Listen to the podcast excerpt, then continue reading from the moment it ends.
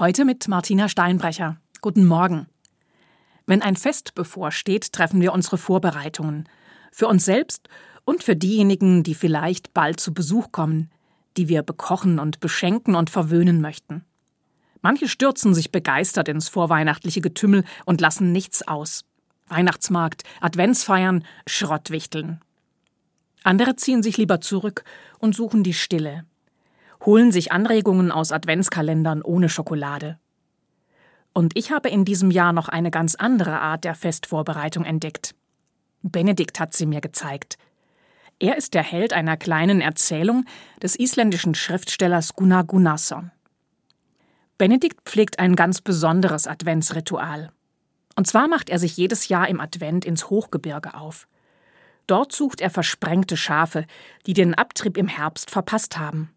Er will sie vor dem Erfrieren retten und ihren Hirten zu Weihnachten zurückbringen.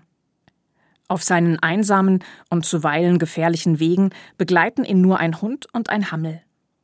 Diese drei Gefährten bestehen einen Jahrhundertschneesturm und manch anderes spannende Abenteuer.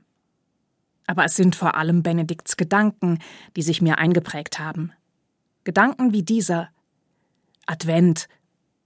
Benedikt nahm das große Wort behutsam in den Mund.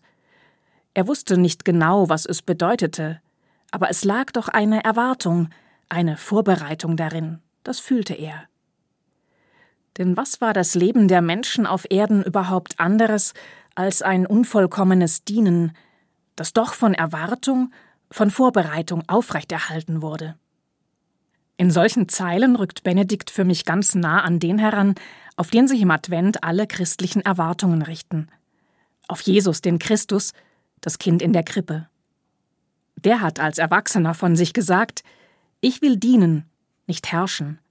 Und ich bin gekommen, um alle zu suchen, die sich verloren fühlen.